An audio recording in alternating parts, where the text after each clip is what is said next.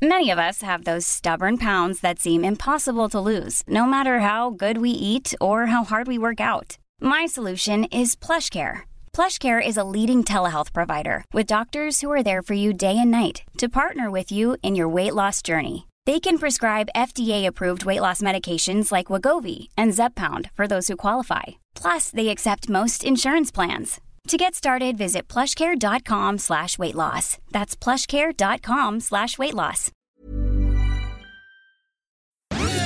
Dixo presenta Fuera de la caja con Macario Schettino. Dixo is back.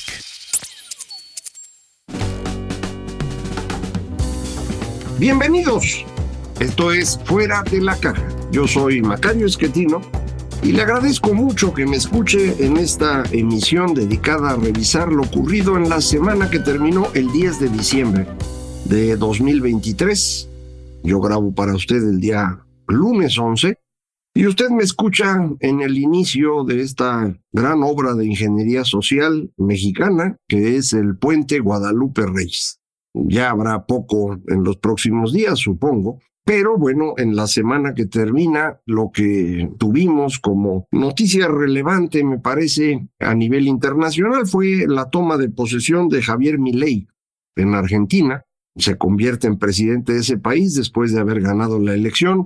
De entrada, anuncia que las cosas van a estar complicadas, que el programa de ajuste va a ser duro, reduce el número de ministerios de por ahí de 20 que tenía a 9, dice que va a ver cómo lograr la reducción del dinero en circulación y llega con una fortuna, llega con la aprobación o la aceptación en la OCDE, la Organización para la Cooperación y Desarrollo Económicos, del ingreso de Argentina como nuevo miembro.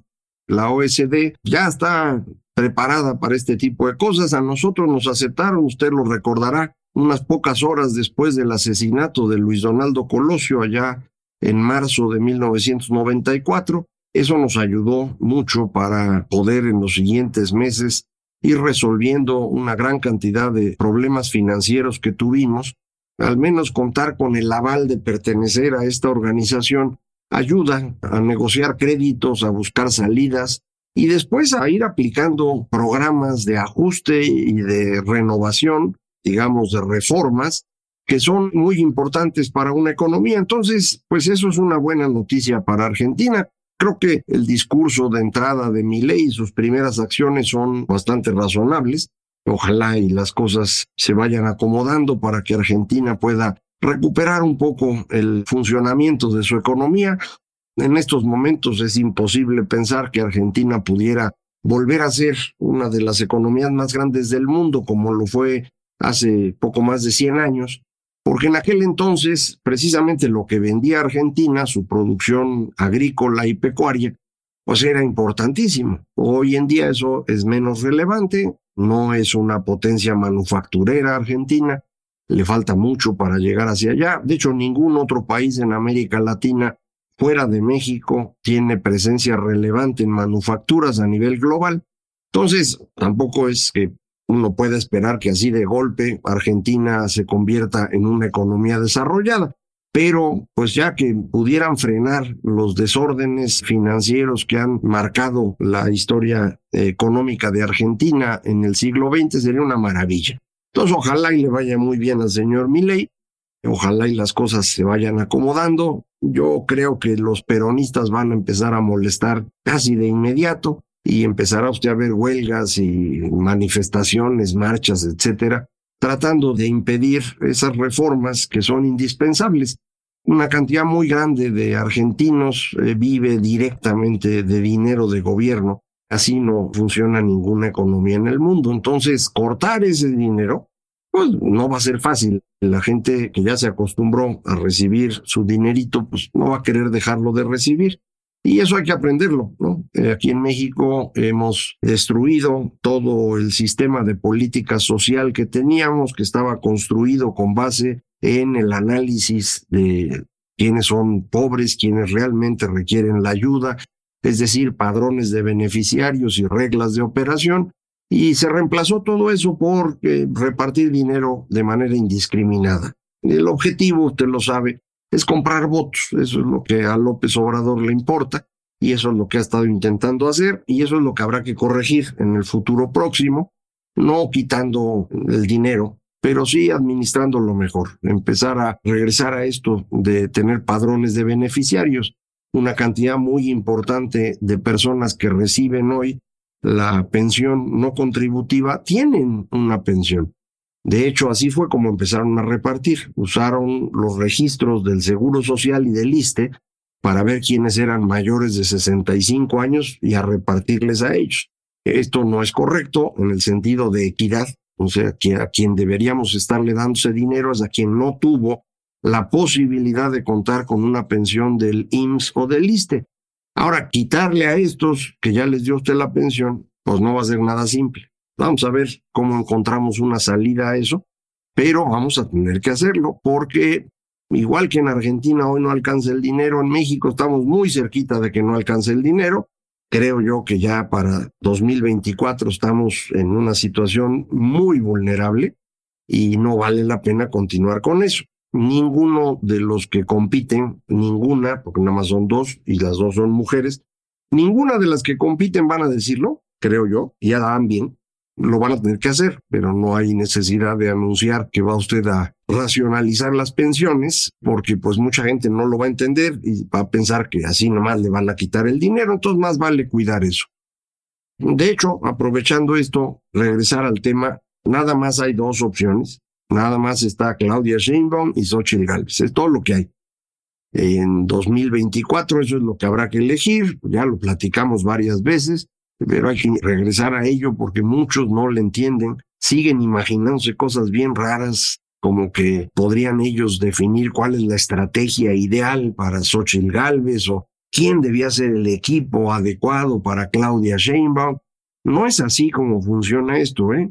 Las dos candidatas buscan personas en quienes ellas puedan confiar, que más o menos le entiendan a los temas, que no les provoquen rupturas en sus coaliciones, que no son cosas estables, ni siquiera en Morena. Recuerde usted, Morena no es un partido político, es una agrupación de distintas fuerzas que lo único que tienen en común es que quieren seguir a López Obrador.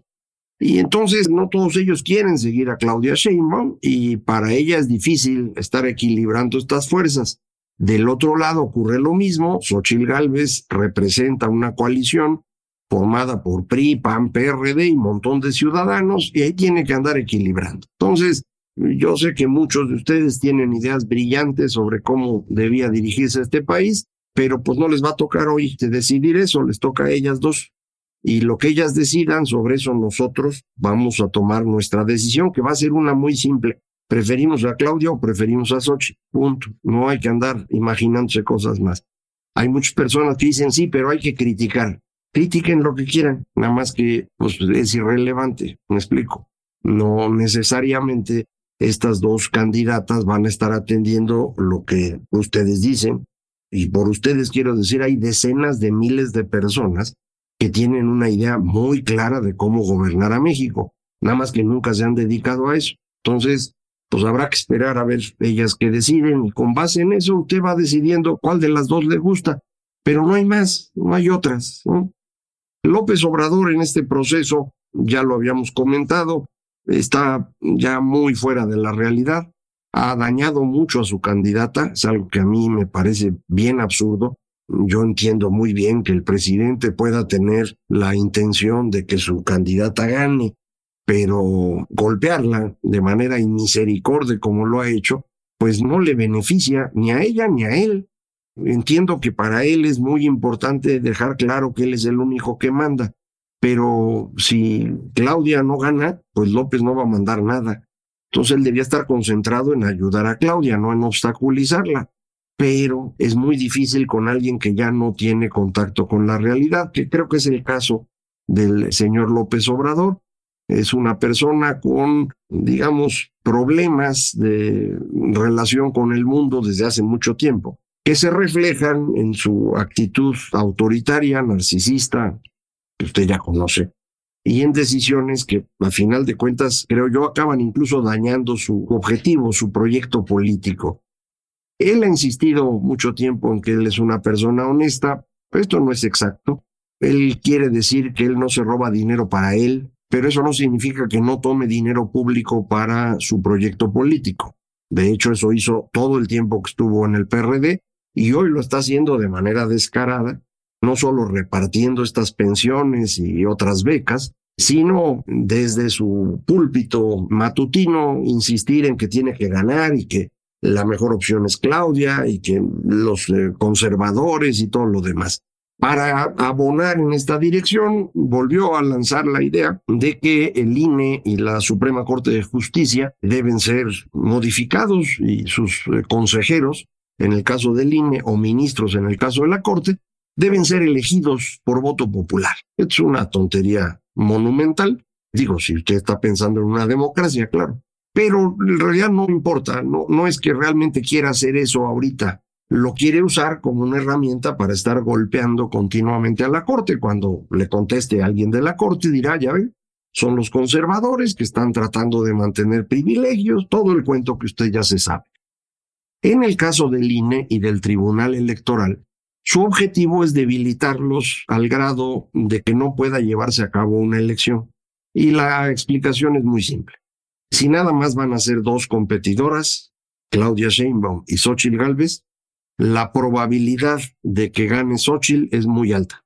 Claudia Sheinbaum es la candidata del presidente y tiene el apoyo de 23 gobernadores y todo el presupuesto público y lo que usted quiera. Pero su espacio de crecimiento no es muy grande aparenta hacerlo porque ahorita lo que se mide es una cosa muy abstracta para la mayor parte de la población. Cuando la población, como lo platicamos aquí, le quede claro que solo son dos opciones, esto se va a acomodar. Y lo que sabemos por las mediciones de quienes caracterizan al votante, no por encuestas directas, es que el espacio de Claudia va del 40 al 45% del voto. Significa que el espacio que tiene disponible eh, Xochitl va del 55 al 60. Entonces ya ganó, ¿no? En teoría, pues para eso hay que llegar a junio y para eso hay que ver que las campañas no cambien el rumbo de estas cosas, pero en principio ese sería el punto de partida y eso es lo que a López Obrador lo tiene angustiado.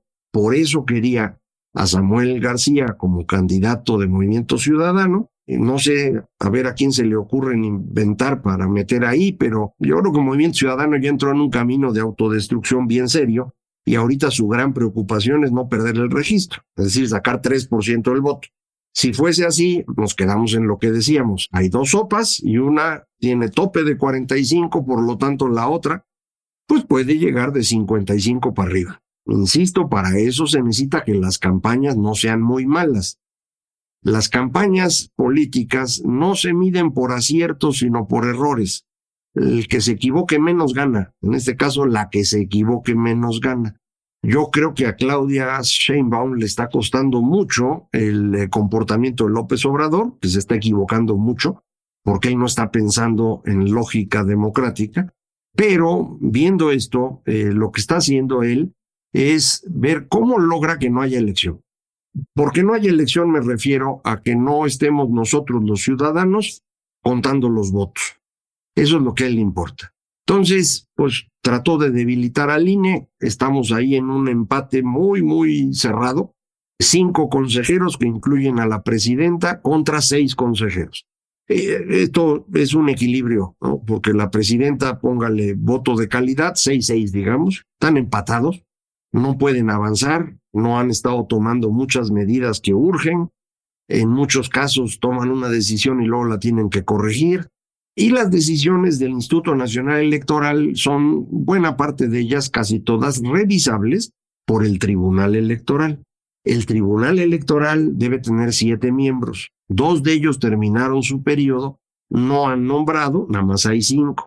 De esos cinco se acaba de abrir dos bloques uno de tres y otro de dos, donde está el presidente. Otra vez un empate muy cerrado, en donde el objetivo es tumbar al presidente para poner en su lugar a una consejera que quiere ser presidenta y que es cercana a López Obrador, para con eso, pues que el tribunal le eche una manita cuando los números no den.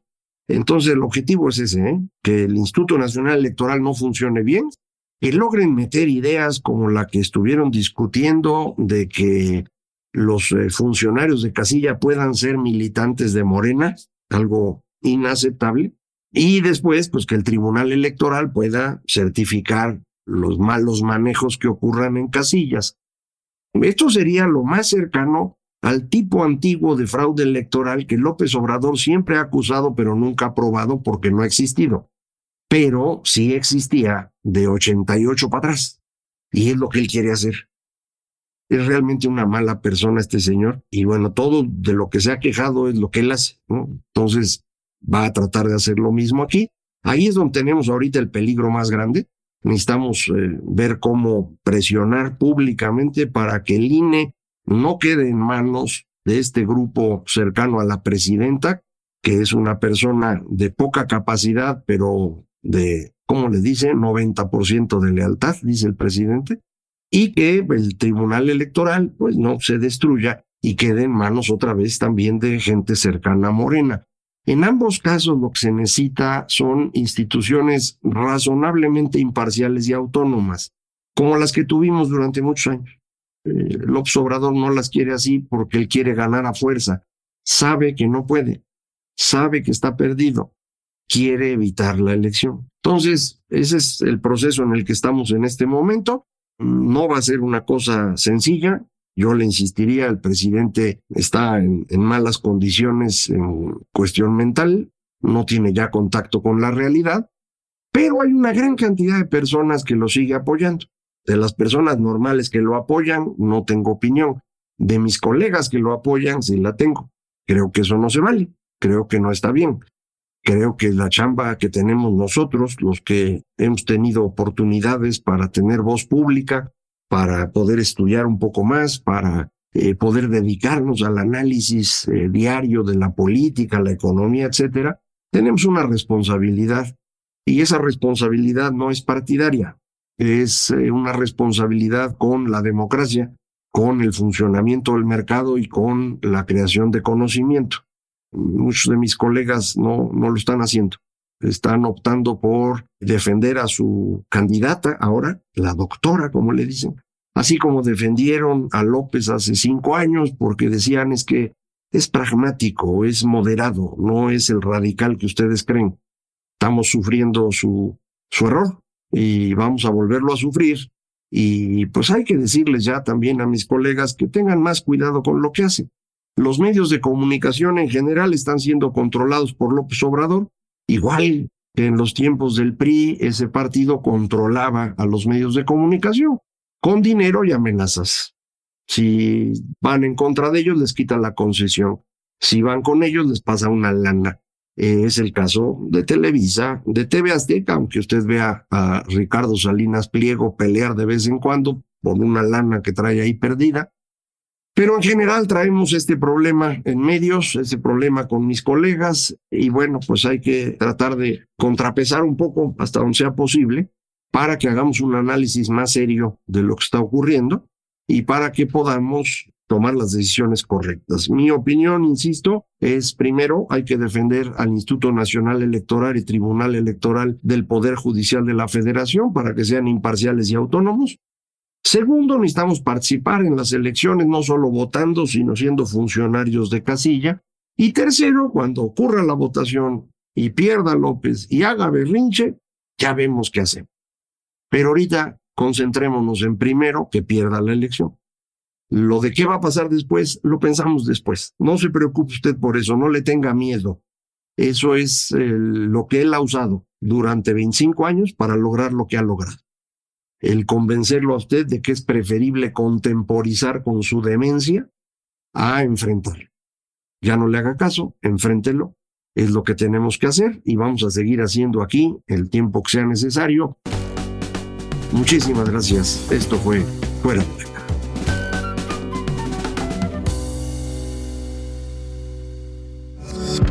Dixo is back.